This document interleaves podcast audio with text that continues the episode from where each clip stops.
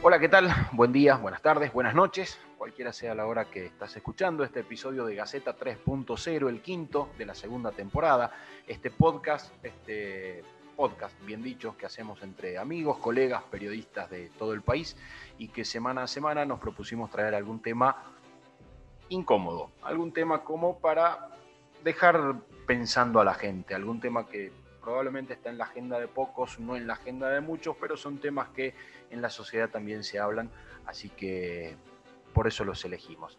En esta oportunidad vamos a hablar de tenencia de armas y lo que vamos a hacer en este, en este podcast es un pequeño debate entre quienes están a favor y entre quienes están en contra. Nuestros invitados hoy son Carola Cóncaro de Buenos Aires, es de la Red Argentina para el Desarme, obviamente está en contra de uso de armas por parte de civiles, y está Ricardo Ojeda, de la Asociación de Legítimos Usuarios y Tenedores de Armas de la República Argentina.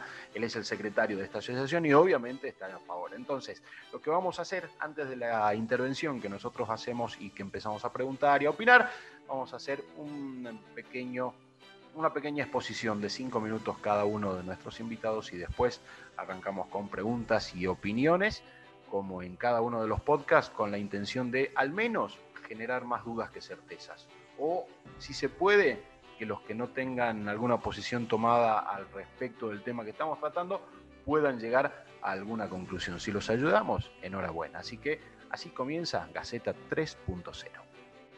Bueno, Diego, muchísimas gracias por la invitación.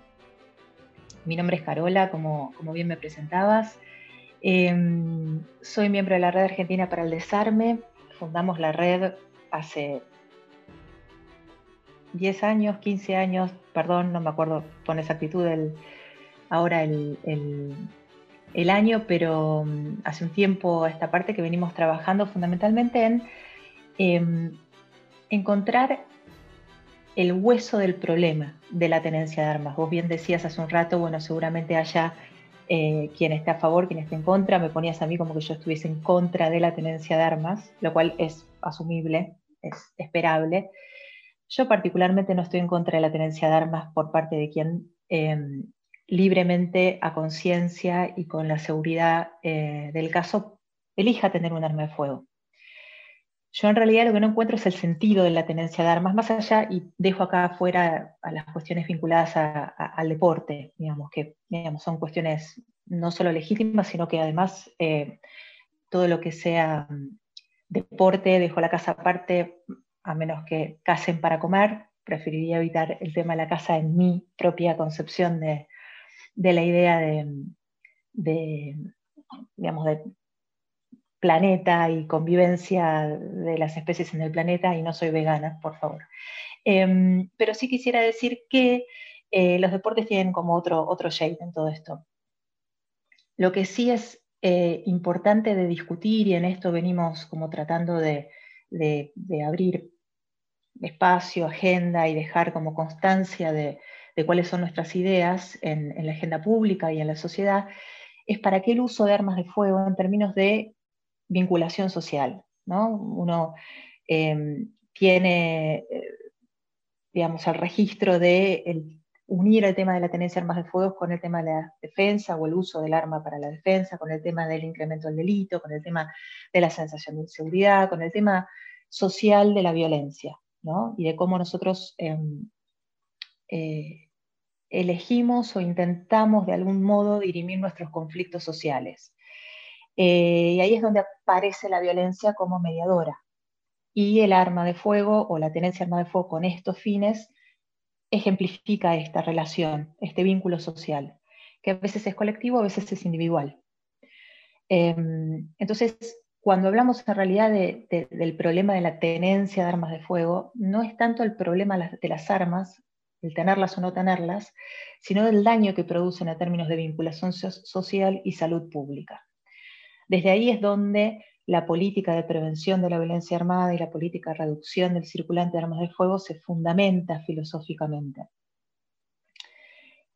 La vinculación social tiene estos dos aspectos, que tiene que ver con quién decidimos ser en términos humanos, en términos de reconocernos como posibles eh, autoperceptores de nuestra, de nuestra capacidad de ser humano o humana o humane, em, reconocernos como sujetos de derechos en términos políticos y poder en ese sentido ser respetuosos de la comunidad en la que vivimos.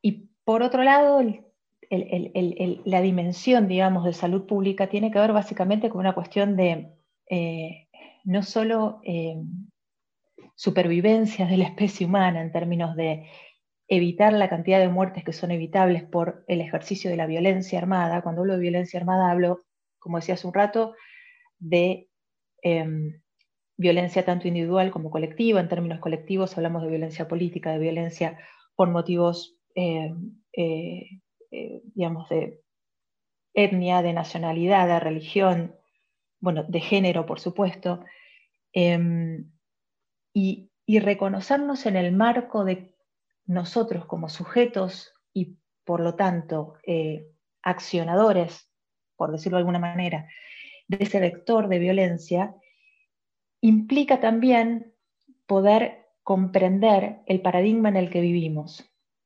Si preferimos en un paradigma de violencia ubicarnos en, en una línea de acción en donde somos predadores sin presa, em, donde eh, resulta eh, común encontrarnos en ese espacio de, predicadores de facilismos eficaces, em, donde nos encontramos absolutamente además desconectados de la naturaleza y de su ritmo, de la vinculación de nosotros como individuos con la comunidad y el ritmo de la comunidad. No es más que un ecosistema esa comunidad que nosotros de modo colectivo y político decimos querer organizar. Em, y es en ese consumo de ejercicio de la violencia donde las armas de fuego encuentran su mejor mercado. Entonces la propuesta en realidad para pensar este problema es regular ese mercado del modo más seguro, tanto para quienes quieren legítimamente tener un arma de fuego, como para quienes no tienen idea de por qué la tienen, salvo por ese recurso del miedo, digamos, que eh, es lo que muchas veces de modo irracional nos mueve como, insisto, colectivo y como individuos. Em, y creo que superando ese paradigma de la violencia es que encontramos ese escenario de crecimiento donde el sentido del uso de las armas de fuego finalmente se pierde. Entonces, más allá em, del objeto arma de fuego, en realidad de lo que estamos hablando es de autopercibirnos seres humanos respetuosos de otros, eh, eh, con, eh, la, posibilidad de ser sujetos de derechos conscientes y elocuentes, poder construir derecho, también es dar la oportunidad, no solo en términos legales, sino en términos sociales, de que otro pueda tener la posibilidad de, en este caso estamos hablando de violencia, dirimir esos problemas violentos con la contención de una comunidad, esa comunidad se encuentra en el marco del Estado, se encuentra en el marco de la comunidad social. Y el camino hacia esa sociedad que entiende que, quiere un espacio eh, donde el ejercicio de la violencia sea en última instancia, donde el ejercicio de la violencia no sea abuso de poder, donde el ejercicio de la violencia no vaya eh, en general como sucede, en, en, detrimento de los vulnerables y en favor de los poderosos, cuando entendemos que ese es el, deber, digamos, de, esta generación para construir una sociedad de futuro, con una visión de futuro, también entonces tenemos que ponernos em, eh, de cara a, digamos, a, la, construcción no solo de esa conciencia, sino de esa política pública que pueda eh, forjar el camino y regular en todo caso el, el espacio que lo contiene, ya sea en términos de regulación del mercado de armas de fuego, es decir, políticas propiamente registrales en particular, ya sea en relación con las políticas de persecución del mercado ilegal, vinculados a cuestiones de delito, política criminal y política de seguridad, ya sea en relación con políticas de prevención vinculadas al uso y, de, digamos, y al entendimiento de cómo evitar y cómo disminuir el uso de esa violencia. Entonces, bueno, en términos, digamos, como de, de, paraguas general, este es el lugar como más de fundamento que tienen las políticas públicas de control de la violencia armada. Eh, con sus diferentes aristas y perspectivas. Muy buenas noches, eh, mi nombre es Ricardo Ojeda, eh, soy secretario de Vialidad, Deporte y Cultura de Lutar. Obviamente muchas gracias por la invitación, pero van a ver que quizás no le vendamos mucho el programa porque se van a dar cuenta que no estamos muy alejados en, conceptos em, con la RAD. ¿Por qué? Alutara es una asociación que vela por los derechos del legítimo usuario. Y justamente lo que buscamos es eh, el uso responsable. Yo, por ejemplo, más allá de ser eh, secretario de Unidad de Deporte de Alutara, soy instructor de tiro mecánico armero. Y creo que el, general, por lo menos todos los instructores con, los que trabajo y, comparto a veces charlas, eh, justamente una de las, de las funciones del instructor es tomar el examen de idoneidad para aquellas personas que quieren adquirir un arma. Y en el examen de idoneidad lo que se busca es que esa persona sea responsable, sepa lo que está haciendo. Porque nosotros no queremos que cualquiera esté armado. a veces se interpretan como que eh, el que está a favor de tener un arma quiere que todo el mundo esté armado. Lejos de ese concepto totalmente. Eh, por eso, eh, cuando se hizo, o cuando se generó la ley de entrega voluntaria, es una ley que en algunas cosas comparto y en otras no. ya que comparto que si alguien no quiere tener un arma, que la entregue es lo mejor que puede hacer. Porque el tener un arma es una responsabilidad.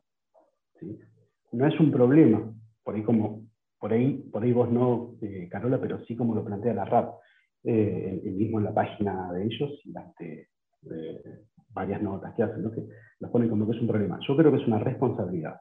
Entonces, si alguien no quiere tener esa responsabilidad, lo mejor que puede hacer es investigarla. Por eso, Alutara, como entidad que defiende los derechos del legítimo usuario, no, no presentó ninguna oposición a esta ley, porque la vemos como un, buen medio para que aquella persona que no quiera tener un arma no lo tenga. ¿Por qué? Porque es peligroso también para esa persona. Y nosotros consideramos eso y están en, en las bases de la educación de toda aquella persona que quiera o no tener un arma. Porque quizás le quedó a una señora que herencia del marido que falleció, y, obviamente no sabe manejarla, no sabe si está cargada, si no está cargada. Entonces ahí sí pasa a ser un objeto peligroso para la manipulación. Obviamente es un objeto, nunca va a ser peligroso un objeto eh, por sí solo. Pero quizás una persona, sin querer, limpiando, puede llegar a causar un accidente. Entonces, obviamente es preferible que eso no suceda, eso lo entregue.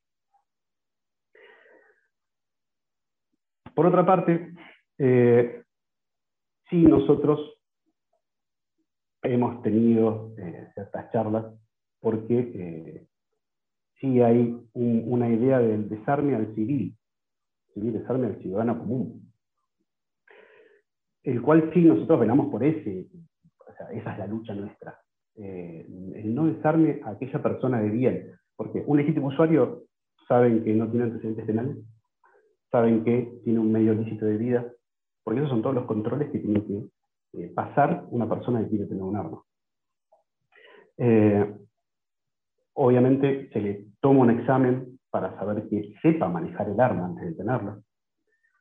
Y se le hace un, un examen psicofísico, un montón de requerimientos que eh, marca la ley 2492, si mal no recuerdo, seguramente me equivoqué en el número, pero por ahí, que si se fijan, la toma, la toman un montón de países de referencia por lo bien que está redactada y lo bien que está eh, acotado ¿sí? la forma de obtener un arma acá en Argentina. sea, no es que cualquiera tiene un arma, va a la compra y no, tiene que pasar un montón de requisitos eh, indispensables que sí o sí los tiene que pasar y cada cinco años los tiene que volver a hacer. ya a mí cada cinco años me hacen un examen psicofísico, eh, me piden que no tengan antecedentes penales, que demuestre que tengo un medio lícito de vida, que trabajo para, para ganarme la vida. Eh, más allá de que no la uso, o sea, o, no la tengo por lo menos por seguridad, y la tengo justamente por deporte. Eh, y obviamente nosotros sí queremos que se haga un, o se genere políticas públicas para el desarme de la delincuencia, porque justamente eso es lo que nosotros no queremos. nosotros queremos que el que tiene un arma la tenga legal. Y el que no está legal, obviamente, eh, que cumpla con la ley o que se la hagan cumplir. Porque nosotros justamente somos veedores de ese cumplimiento de la ley. Como legítimos usuarios que somos, justamente, tenemos ciertas responsabilidades eh, entonces, si se fijan, no estamos muy alejados, o sea, no, justamente no queremos que todo el mundo tenga un arma en la casa, que es lo, mejor. Yo no voy a, lamentablemente hay videos de gente que que, dice eso, ¿no? Pero no son justamente los, los más instruidos. por ahí son de alguna época en donde eh, eran distintas las cosas, ¿no? Y, por ahí vienen con una ideología un poquito cerrada. Pero el, el, común de la gente de hoy, eh, digo, la gente del ambiente en donde se maneja una cultura armamentística, eh, no es esa cultura justamente. Justamente la cultura es cuidarnos eh, también para que no nos ataquen, no nos tilden de, los loquitos que tienen armas y demás. O sea, justamente queremos eh, eliminar ese, concepto. Y hoy por hoy creo que, bastante errado. ¿sí? Lamentablemente, personas no centradas hay en todos lados. eso no quiere decir que todos seamos nosotros, ¿no? pero si bien entiendo que hay personas que están equivocadas en ciertos conceptos, no es el, común. Y respecto a lo que es eh, la, seguridad, o sea, también eh, sacando el, deporte, dejándolo de lado, eh, yo creo que si a mí, por una cuestión de seguridad, yo no sé cómo reaccionaría en, algún caso extremo, pero si algún día entran a mi casa, yo me voy a defender con algo. No importa lo que tenga mano. Quizás un, arma de fuego es, no sé si más fácil o más práctico. Eh, pero si tengo un cuchillo, también la voy a usar como arma. Eh, si tengo un destornillador, si tengo un palo, que va a ser exactamente lo mismo que usar un arma de fuego. Eh, porque voy a hacer un, objeto que justamente me ayude a mí a defenderme en ese momento. Entonces, sea un arma de fuego, sea un palo, creo que a, nivel, estamos hablando siempre desde el punto de vista legal, ¿no? O sea, desde nosotros que somos los, los que legalmente tenemos armas. Eh, y justamente por esa misma razón es por la cual también queremos que eh, el mercado negro de armas sea eliminado. Eh, nosotros en una época donamos un par de prensas ah, para, justamente para colaborar con la ley de entrega voluntaria. Ya que lamentablemente tenemos estadísticas y tenemos causas, tenemos, digo, acá en Argentina, ¿no? En Argentina hay causas que se abrieron justamente porque en delitos se encontraron eh, armas que habían pasado por la entrega voluntaria. Eh, y lamentablemente, bueno, no, tengo las estadísticas a mano, pero eh, estadísticamente el mayor proveedor, lamentablemente, de armas de, fuego al mercado negro y a la delincuencia es el Estado. Eh, porque hay, hoy por hoy creo que hay cuatro o cinco causas abiertas en donde en juzgados y en depósitos eh, judiciales desaparecieron armas las cuales después fueron encontradas en delitos y también, como recién decía, las armas que fueron supuestamente a la entrega voluntaria. Yo, después de, estas dos de estas dos intervenciones, a mí me queda claro que nadie quiere que la gente, o por lo menos no sé si nadie, debe haber alguno, pero no está en este, en este podcast, que quiera que la gente ande armada como andan en Estados Unidos, que es mucho más libre, mucho más liberal, y, posibilitó, por ejemplo, que haya 3.044 estudiantes que tenían que egresar en 2021 en Estados Unidos, que fueron asesinados eh, en, diferentes episodios lamentables y no pudieron egresar. Eh, creo que en, Argentina ya está entonces regulada la posibilidad de que las personas con este, cumpliendo ciertas normas puedan acceder a un arma, a un arma de fuego y con examen psicológico y demás. Lo que me parece es que así como la ley del divorcio no te obliga a divorciarte, la ley del aborto no te obliga a abortar, la ley de identidad de género no te obliga a cambiar tu género, la ley de matrimonio igualitario no te obliga a casarte, con una persona de tu mismo, de tu mismo género. Creo que la posibilidad de que la gente se arme no obliga absolutamente a nadie a salir corriendo y comprar, y comprar un arma. Eh, yo no estoy de acuerdo con que la gente tenga armas de forma civil porque me parece que eh, independientemente de la preparación que puedas llegar a tener, nunca tenés la preparación suficiente como para poder tener, me parece a mí, poder tener, este, portar un arma, porque además hay dos tipos de permisos, sin mal no tengo entendido, tal de, el de portación y el de tenencia, que son dos cosas diferentes. La tenencia es para tenerlo en tu casa y el de portación para llevarla encima, pero además la tenés que llevar descargada y tiene una serie de requisitos. No, este, Ricardo me va corrigiendo. Me, corregime, corregime, con audio, Ricardo, tranquilo, que no hay ningún problema. Y después este, Homero está pidiendo la palabra, Carola, y vamos a hablar un rato. Aclaro eso como para redondear el tema acá. Eh, vos tenés por un lado tenencia, que es la posibilidad de tener un arma y eh, transportarla para el uso en el polígono. El transporte es el arma descargada. La aportación se hace una vez por año y se cumplen todos los mismos requisitos y un poquito más estricto porque los psicofísicos son un poco más, eh, eh, más largos, se llevan más entrevistas con, con, los psicólogos y demás. y la aportación no se la dan obviamente a cualquiera, hay que solicitarla, hay una junta que, evalúa si te la dan o no, se reúne una vez por año y es la posibilidad de llevar el arma cargada y lista para pronto uso. ¿Sí? cargada para la defensa. Normalmente se lo dan a, los jueces a los fiscales eh, y algún que otro civil que haya tenido algún problema legal eh, por amenaza o por rapto o algún tema por el estilo.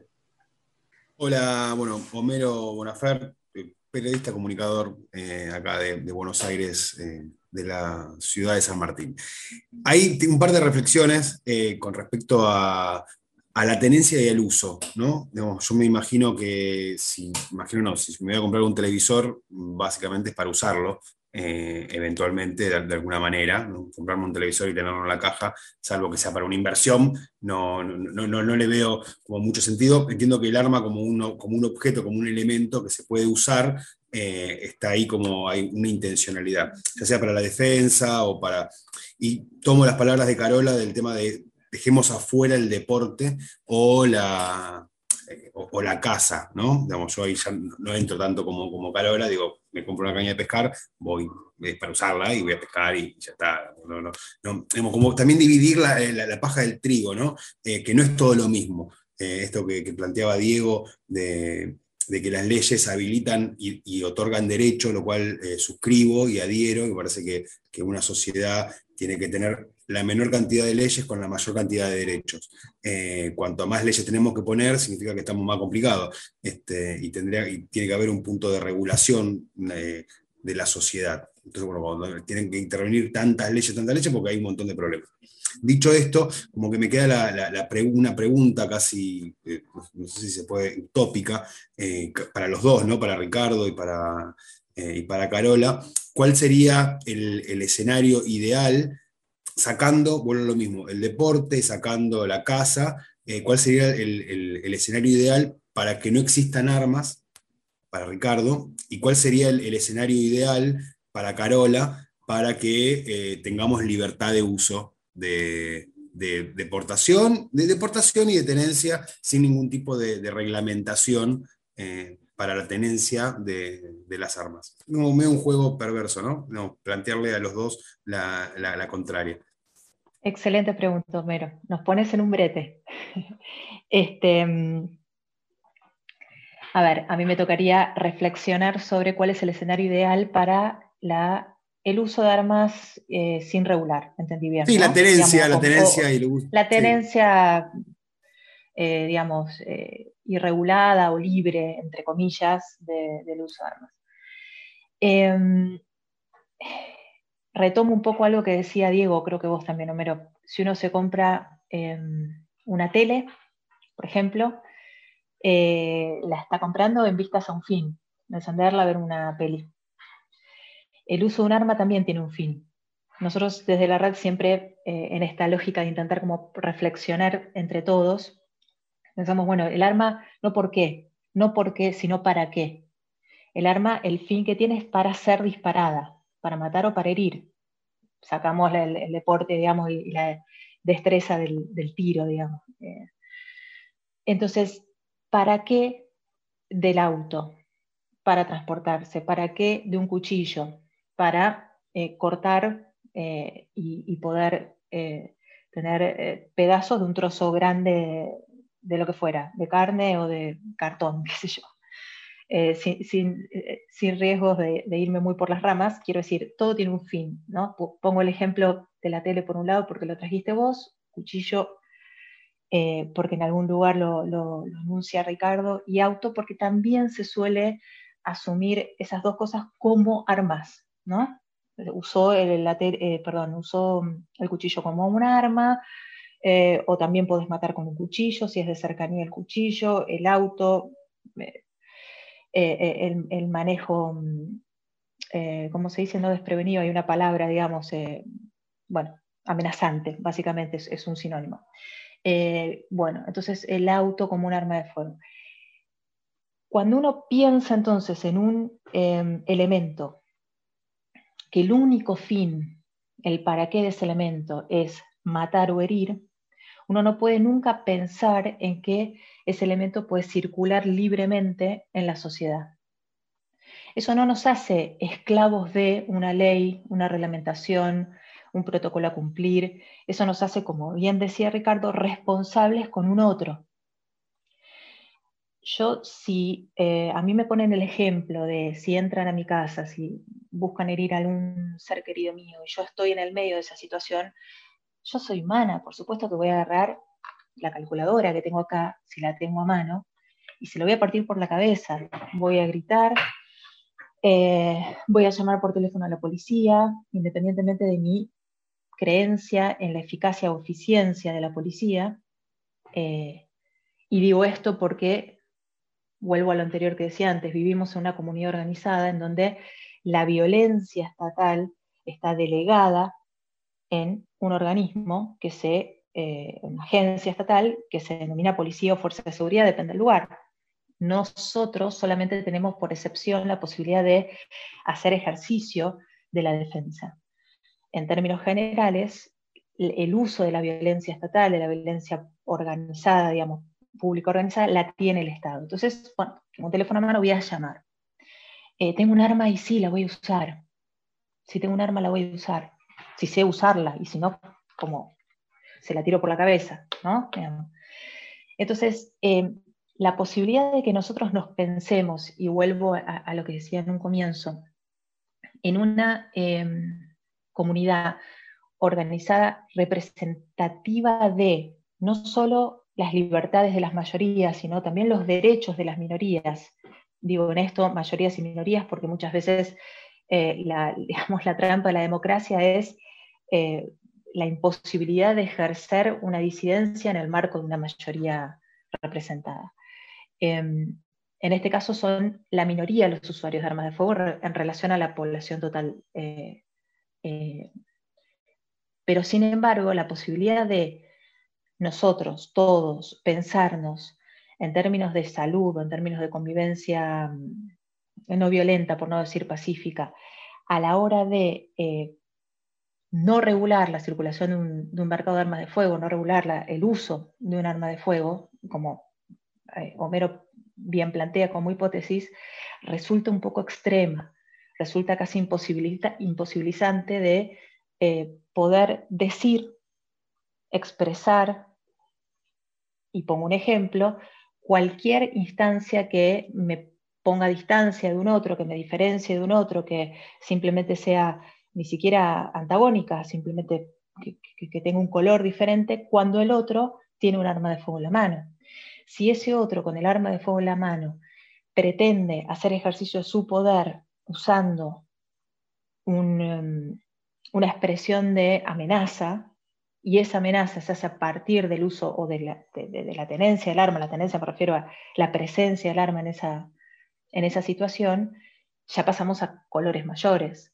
Entonces, me parece que, como bien decía Ricardo, hay no solo usuarios responsables, eh, sino usuarios conscientes, y que yendo un poquitito más allá de eso, usuarios que probablemente también entiendan que un arma de fuego al alcance de, como puede ser esta calculadora, implica un riesgo para otro. Por eso nosotros desde la red eh, trabajamos la idea de arma como problema, porque el arma no es un problema en sí mismo, digamos, no es un problema desmontada, desarmada, puesta en, un locker. Es un problema cuando forma parte de la vinculación social con otro, sea en un escenario extremo de, de urgencia, de miedo crítico, de defensa de, como el que planteaban hace un rato, o sea simplemente un escenario íntimo de violencia de género, de violencia Em, con un otro que intente simplemente manifestarse desde otro lugar. Eso ya no es un problema del arma de fuego, es un problema de cómo nosotros aprendemos a vincularnos. Me podrían decir, bueno, hay personas y personas, hay personas con problemas, digamos, violentos eh, o, de, personalidad violenta, mejor dicho, y personas que no, personas que son absolutamente templadas y que, que, no tendrían por qué pasar por un escenario de ese tipo.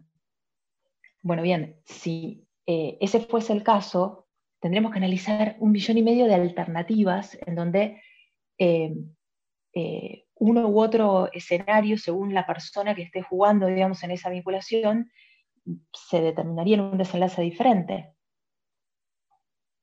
por ahí andaban diciendo también, bueno, sí, quizás sí el arma está mal guardada, por ejemplo, cargada sobre la mesa y alguien que no lo sabe manipularlo la toca y sale un disparo y la cantidad de accidentes, la cantidad de muertes por arma de fuego es enorme cuando hablamos de, si empezamos a desglosar, de las motivaciones o, de las circunstancias. Eh, eh, por ejemplo, un pequeño dato que quizás esté un poquito desactualizado, porque creo que es del 19, pero con, la, pandemia queda ahí. El 66%, según el Ministerio de Salud, de las muertes por, eh, digamos, por factores externos, que es una forma de, clasificar el Ministerio de Salud, em, eh, y, por armas de fuego, por supuesto, en realidad por armas de fuego, se producen siempre en ocasión de riñas entre conocidos, eh, bueno, ni hablar de episodios, digamos, dramáticos como puede ser un suicidio, de accidentes, em, de conflictos interpersonales, es decir, entre conocidos o entre desconocidos, digamos, pero una riña cotidiana que puede tener ese desenlace simplemente porque hay alguien que cree que puede eh, darle ese desenlace. Y hay otro que simplemente va a ser la víctima. Entonces, eh, no alcanza la distinción entre quien está de alguna manera inscripto en eh, la ley y cumple con todos los protocolos, digamos, con, con, toda la regulación al respecto para poder legalmente y legítimamente tener un arma de fuego de quien no, para la víctima. No alcanza. Es lo mismo quien dispare en ese sentido. Entonces va un poco la reflexión que, yo intentaba traer más allá de eh, la regulación o la no regulación de un mercado. Por supuesto que tenemos que pensar que el arma de fuego no es un objeto común y corriente como para dejarlo librado al azar, que tiene que estar estrictamente regulada su tenencia, ni hablar su portación, pero hablamos de tenencia en términos generales, su uso en términos generales, su comercialización, em, porque como decía, eh, uno de los problemas fundamentales no es tanto el arma, sino sus resultantes, lo que daña en términos de vinculación social y lo que daña en términos de salud pública. Yo creo que, bueno, primero habría que definir qué es un arma. ¿no? Un arma es un objeto el cual es fabricado para atacar o defenderse. Entonces, eh, yo creo que para que vivamos en una sociedad sin armas, básicamente tenemos que dejar de ser seres humanos. Porque lamentablemente el ser humano eh, es egoísta. Y ahí es donde parten los problemas. También eh, quería hacer una aclaración respecto de la estadística del 2019. Eh, es un 60 y pico por ciento, 62 por ciento de muertes por armas de fuego, en las cuales el 0,7% es de tenedores legales. Eso quiere decir que todas las muertes son eh, en un delito, ya que eh, esas personas mínimamente tenían las armas ilegales y justamente venían del mercado negro. Eh, entonces quería hacer esa aclaración porque justamente sea, a, veces nos atacan a nosotros los, los tenedores legales poniéndonos trabas para comprar armas o para comprar municiones y demás, y, justamente nosotros no somos los problemas, justamente es el, lado de la delincuencia. Pero eh, volviendo al tema, no tengo muy por las ramas. Eh, hoy por hoy eh, podríamos comparar, siempre hago esa comparación, que yo podría, visto desde el punto de, seguridad, ¿no? yo de seguridad no toco nada porque soy deportista nada más. Yo eh, tiro práctico y solamente las tengo para eso, pero eh, yo creo que el, a mí decirme no tengas un arma por seguridad, un arma de fuego, sea el arma que sea, un garrote con, con clavos o lo que sea, eh, preparada para defenderme, es como decirme no lleves un matafuego porque hay bomberos. Porque la, justamente el monopolio de la seguridad la tiene el Estado. Y el monopolio también de la prevención contra incendios es de los bomberos. Eh, entonces es la misma, exactamente la misma comparación. O sea, si yo no, no, no, no tendría que tener un arma para defenderme, eh, tampoco tendría que tener un matafuego para apagarme. Porque justamente lo, lo, que... Sí. No, Ricardo, perdón que, interrumpa, pero para, facilitarle a Diego su trabajo, Facundo Morales de Ciudad de Buenos Aires, eh, ahí digo, yo tengo un punto en relación con lo que vos decís y, también me gustaría saber tu opinión, que tiene que ver con lo siguiente. Porque la, sensación que me da de, lo, que vos, de, escucharte es que hay una, habría una disputa entre tu derecho casi personal o individual en relación a, las armas y, la cuestión social. Y digo esto porque, porque en realidad a mí me preocupa cómo funciona, digamos, la persona que aún teniendo tenencia o portación, cualquiera de las dos, cómo funciona en una situación de estrés, por ejemplo. ¿no? Porque, por ejemplo, con, las fuerzas federales o con las fuerzas de, seguridad, muchas veces pasa que los, eh, los, homicidios hacia fuerzas de seguridad o, los excesos de violencia también pasan fuera del horario de servicio o, por mala utilización de armas y, digamos, todos se pasan los exámenes. Digo, quiero decir con esto, me, parece que no, tiene que ver con, con, una cuestión. Ellos no pasan por los mismos exámenes que nosotros. Ellos pasan por, a ver. básicamente ningún examen psicológico, solamente el de cuando entran a la fuerza. Nosotros pasamos por otro examen. No, no, perdóname, digo, perdón. Eh, las, fuerzas, las fuerzas de seguridad, por lo menos las fuerzas federales, tienen, un, tienen evaluación psicológica, eh, varias, y después podemos, podemos discutir, eh, no sé si podemos discutir el grado de que tienen los exámenes, y, esto también tiene que ver con capacidades estatales, no solo para las fuerzas de seguridad, sino también para los tenedores legítimos, y qué tipo de exámenes se toman y cuál es la rigurosidad de los exámenes y demás, pero sí tienen exámenes de, exámenes para la tenencia y también después tienen, para, por ejemplo, para los ascensos. Hay una evaluación ahí que se hace, no, no es que es distinto una que otra. Perdón que, te interrumpa, disculpa. No, no, no, ¿Y la pregunta? No, decía tú, digamos, a mí lo que, lo que, lo que me genera, lo, que, lo, que te, lo que te pido una opinión es, digamos, esa reflexión, una, una reflexión en relación a, a, esto, ¿no? Digo, ¿vos crees que hay una prepara que cualquier persona que tenga tenencia o portación está preparada para afrontar una situación en donde, por ejemplo, una persona armada, eh, no sé, irrumpe una familia, por ejemplo? No, yo creo que nadie está preparado para eso. Tengas o no tengas un arma. no, no, digo, pero con, con, un arma, digo, porque una, una, una, digamos, una, una hipótesis, y digo hipótesis porque no, no, tengo los números acá conmigo, es que por la mala utilización de armas, también hay, y en situaciones de defensa, también hay una, hay una, una desprotección, si querés, de, de, de, la garantía de la vida. ¿Sí? ¿Me seguís? bueno, y entonces, siempre va a depender de, cómo reaccionas en ese momento lo que sí te va a dar la diferencia es si vos te preparás o no, si entrenás o no. Si vos no entrenás, te aseguro de que vas a ser bien, de que alguna macana te vas a mandar y que va a ser contraproducente que tengas un arma. Si estás preparado, tenés menos probabilidades, pero no tenés nada garantizado en ninguno de los, casos. Así como tampoco tenés garantizado decir, bueno, cuando dicen, no, déjate robar. Si no te dejas robar, primero que no sabes qué en ese momento. Pero vos decís, bueno, me dejo robar. Y voy por ahí, capaz de que te pegan un tiro. Porque te dejaste. Y si reaccionaste, capaz que también. Entonces no tenés nada comprado. O sea, lamentablemente, si vos, como, es como en la vida, si vos te preparás para un hecho, tenés más probabilidades de salir airoso. Pero no, nada te garantiza nada. Bueno, eh, quería por dar algo, algo, estuve escuchando, mi nombre es Marcelo Bullo, soy periodista y soy médico, y quería, ah, estuve escuchando y la verdad que este, me está dando vuelta la cabeza mucho, mucho por todo lo que dijeron, ¿no?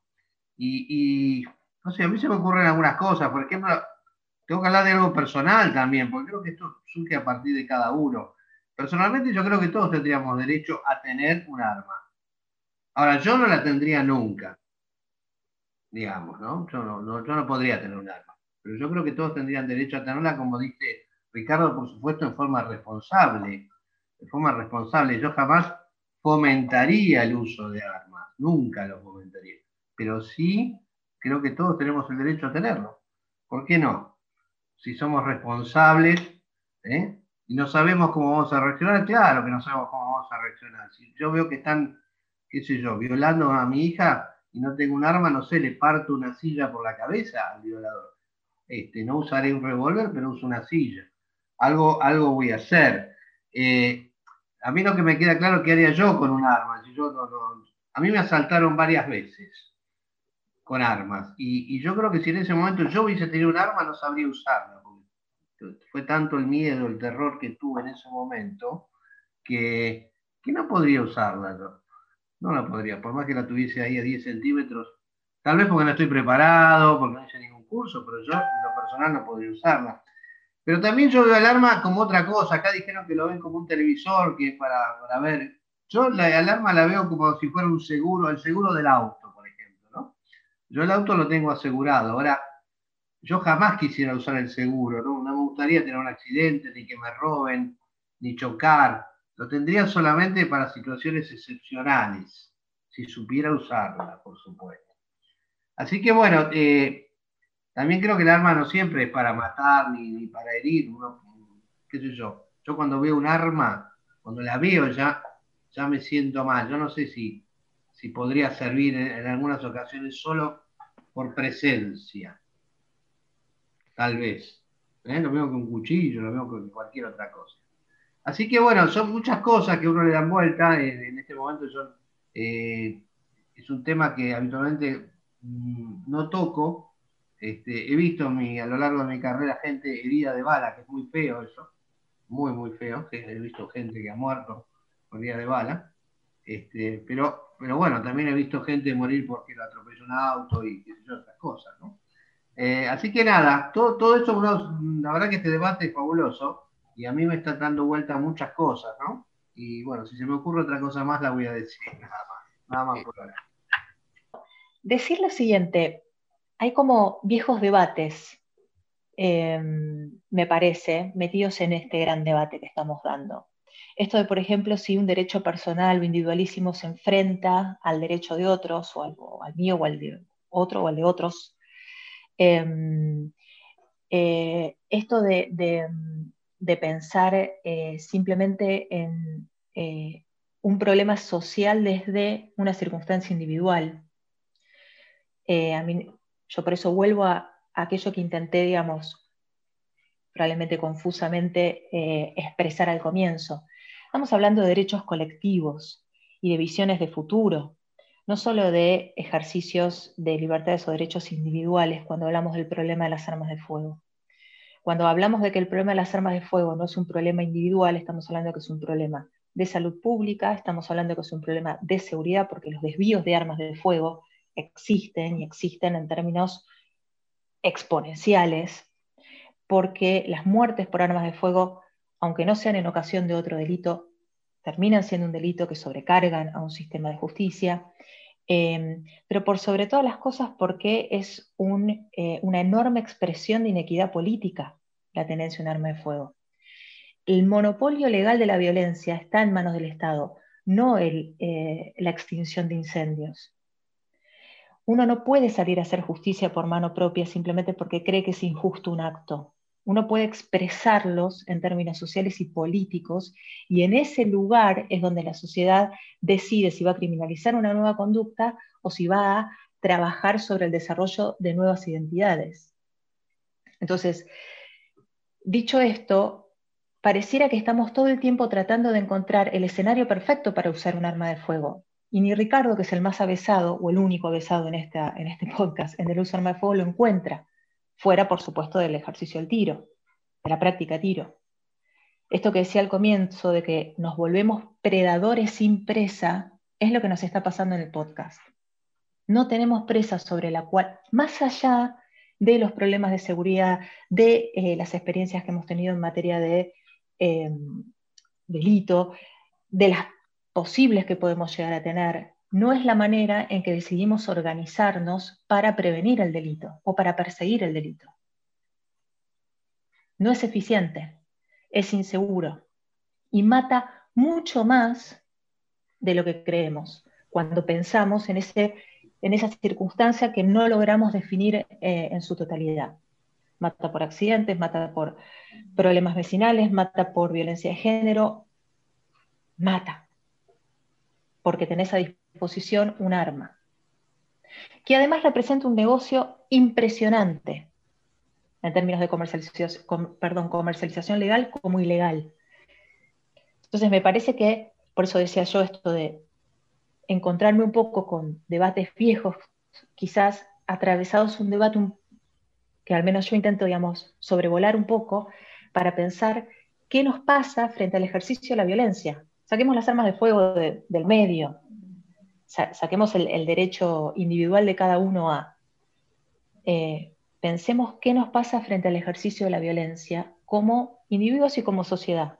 Y, y, tratemos quizás de proyectar ese escenario en lo colectivo.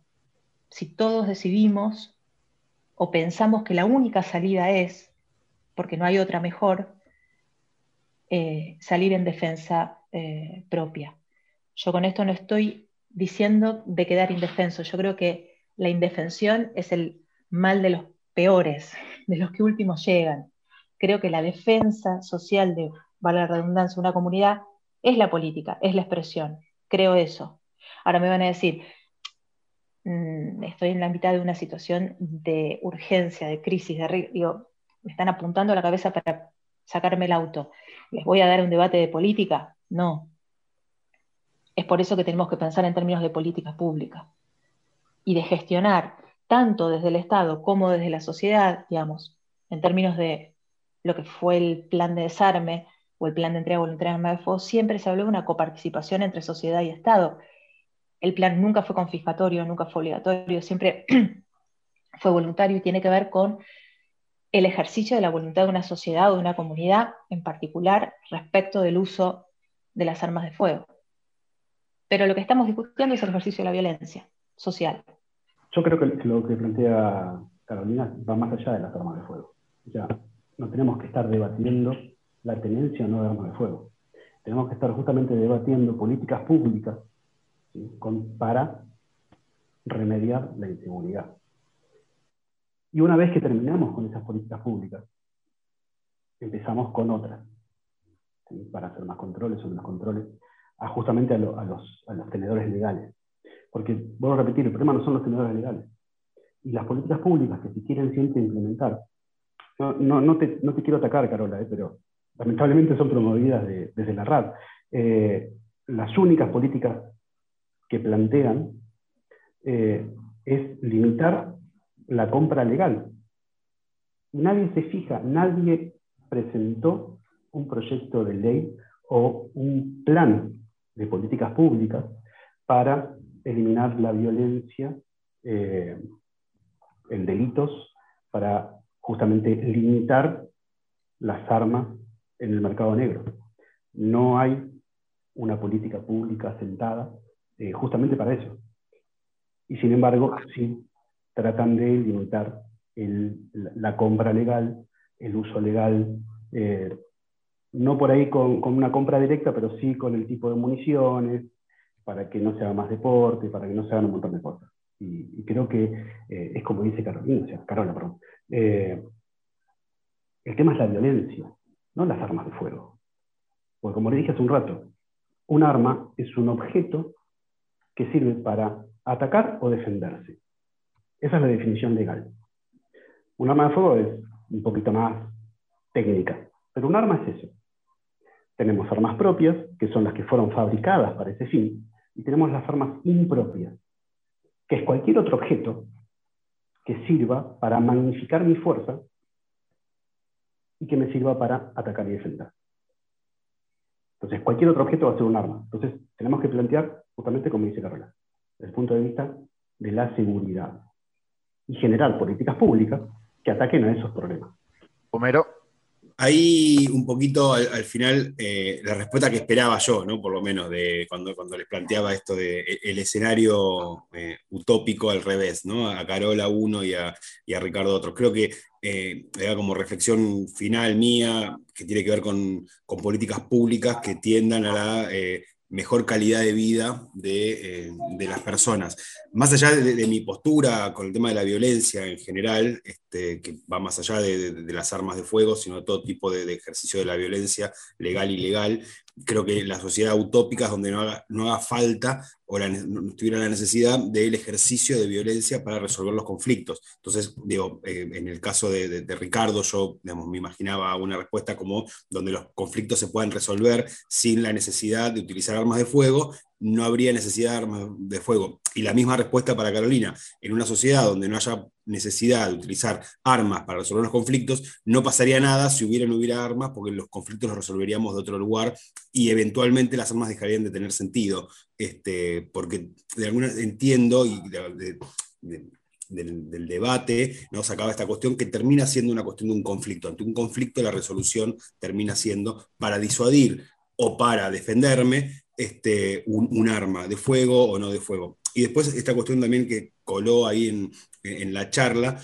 eh, el tema de la, cuestión económica. Hoy creo que salió en los medios Bolivia denunciando de que Argentina le mandaron un montón de armas para que ayudó al golpe de Estado en Bolivia hace dos años. Digo, hay una cuestión del poder y tal vez lo que habría que discutir qué tipo de políticas necesitamos, pero también el tema del poder, ¿no? el poder desde el Estado, el poder de los individuos. Eh, creo que es un debate súper súper interesante que es la, parte de arriba de un debate mucho más profundo que hay que darnos eh, como sociedad. Yo en particular, y creo que muchos de los que estamos acá, eh, trabajamos, no voy a decir luchamos, casi luchamos, trabajamos y, nos esforzamos mucho para que la sociedad sea cada día más libre, más justa, soberana, me salió muy peronista, eh, pero digo, vamos, vamos por ahí y tenemos que lograr que básicamente ninguno tenga, para mí, este, ninguno tenga la necesidad de tener que portar un arma para sentirse seguro. Este, porque más allá del deporte, sacando el deporte y sacando la casa, eh, que será en otro podcast que lo discutamos, pero digo, el que tengamos que tener un elemento para sentirnos seguros o para que una parte de la población tenga que tener ese elemento para sentirse seguro, me parece que habla muy mal de nosotros como especie eh, y me parece que tendríamos, que tendríamos que tender a que eso no pase. ¿Cómo? Con instituciones fuertes, con políticas públicas adecuadas nada, gracias a los dos me llevo muchísimo, como dicen en algún lugar, muchísimo salario y muchas cosas para seguir pensando y trabajando. Este, de corazón, mil gracias por estar acá. Es todo cumplido, Diego. Estás muteado. Para dejárselos en el tintero. primero por ahí un, verso para Marcelo que es, eh, prefiero tenerla y no necesitarla que necesitarla y no tenerla.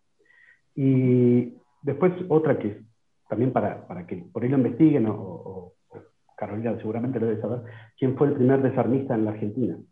Eh, fue Videla, justamente porque no quería que el pueblo eh, se arme en contra de los déspotas. No, yo lo que quería decir rápidamente es que, este, bueno, el tema del podcast era tenencia de armas de fuego, en realidad. Yo me centré en eso. Y claro que sería bueno tener políticas públicas, yo, que sería un momento que no hagan falta. Pero en este momento estamos en esta sociedad. Por eso todas mis opiniones eran vertidas de acuerdo a la sociedad que yo estoy viviendo. Y yo estoy viviendo en una sociedad donde hay mucha violencia, hay muchas armas, y, e insisto que creo que todos tenemos el derecho a usarla, no la obligación, como en mi caso, que yo ni soñando la tendría. Así que, pero bueno, sí, eh, concuerdo en que eh, ojalá en algún momento tengamos que no necesitarlas, no usarlas, pero esto nos va a llevar mucho, mucho tiempo. Y, por otro lado, este, creo que hay otras sociedades, no, no, no, no Estados Unidos, pero no sé si otros países en el mundo eh, que tienen un nivel cultural, social importante, también tienen derecho a usar armas. Yo no sé si la situación es la misma que acá, pero tendríamos que buscar también esa información, a ver qué pasa con otros países donde hay libertad para tener armas. No pongo Estados Unidos, lo dejo de lado, sino otros países. Así que bueno, centrado en esta sociedad, digo que bueno, si uno quiere, que la tenga, pero que la sepa usar con responsabilidad. Nada más que eso. Facundo, y vamos cerrando, ahora sí digo, un poco, bastante corto, un poco en línea con lo que es planteado Homero y un poco y Carola. Eh, a mí me preocupa el tema de la aportación de armas desde una perspectiva general y una perspectiva social. Eh, ya si nosotros tenemos que estar planteando, eh, plantear el arma desde un punto de vista defensivo, a mí la, verdad que en, lo personal no me, termina no convocando, no, me termina eh, termina siendo, desde mi perspectiva, la ley es más fuerte, ¿no? Entonces, vamos poniéndole a, vamos, vamos empezando poniendo, empezamos poniendo una calculadora, pues la, veía claro ahí con la, calculadora, y, terminamos con el arma y viendo qué tipo de arma pues, le ponemos enfrente. Eh, yo soy partidario de que el Estado tiene que responder en eso, porque efectivamente nosotros le asignamos primero se le asigna al Estado y el Estado le asigna a las fuerzas de seguridad una delegación ahí medio que es para otro podcast en relación a, en relación a, las armas de fuego. Ya tener, digamos, me, parece que el, problema de la aportación o no, no, de, no, no, en materia deportiva, pero sí en materia de, utilización hacia, hacia, hacia, un otro o hacia, una, hacia la potencialidad de un otro, es ya una, una, cuestión de Estado y es una cuestión de nosotros como, ¿qué sociedad nosotros nos estamos planteando? Eh, porque en el medio también hay una hay comercialización y medio como o sea en medio en línea con lo que decía Homero también hay criminalidad organizada también hay tráfico de armas hacia otros países también hay utilización de pibes en, en relación a la criminalidad organizada con armas que fueron adquiridas en el mercado legal o que fueron, eh, fueron donadas o que fueron adquiridas por una eh, a la muerte del legítimo tenedor y después esas armas siguen en, el mercado y entonces me, parece que excede largamente a, una cuestión individual que tiene que ver con darle respuestas y un Estado que sea capaz, capaz en el sentido de en este, ¿no? Incapaz de darle de generar derechos y garantías a, las personas. Eh, me gustó esto de que dijo Mero de que se llama un altísimo salario, así que lo, voy a utilizar yo también.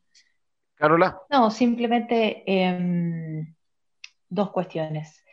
Eh, una que es em, importante distinguir entre lo que son las políticas de, de seguridad y las políticas de prevención de la violencia. Las políticas de prevención de la violencia son amplias, son mucho más amplias que las políticas de seguridad. Em, eh, las contiene, por supuesto, porque la expresión de la violencia en el delito existe, em, pero hay muchas conductas violentas que no fueron criminalizadas. Uno puede ser violento al decir, sin ánimos de reaccionar a lo que a la falta de respeto de Ricardo recién, que estimo que fue simplemente un, chiste respecto de quién fue el primer desarmista, eh, eso también es ejercer violencia. Eh, acá lo que, lo que queda, lo que a mí personalmente me queda por decir es, eh, cuando hablamos de tenencia de armas de fuego, tenemos que ser serios. tenemos que poder tener visión, tenemos que saber de lo que hablamos eh, y sobre todo, y en particular en relación a lo que el Estado le compete como obligación, porque en realidad nosotros somos comentaristas de la realidad en este punto, em, tienen que tener em, capacidad para hacer. La política pública no existe sin planificación, no existe sin conocimiento, no existe sin em, presupuesto.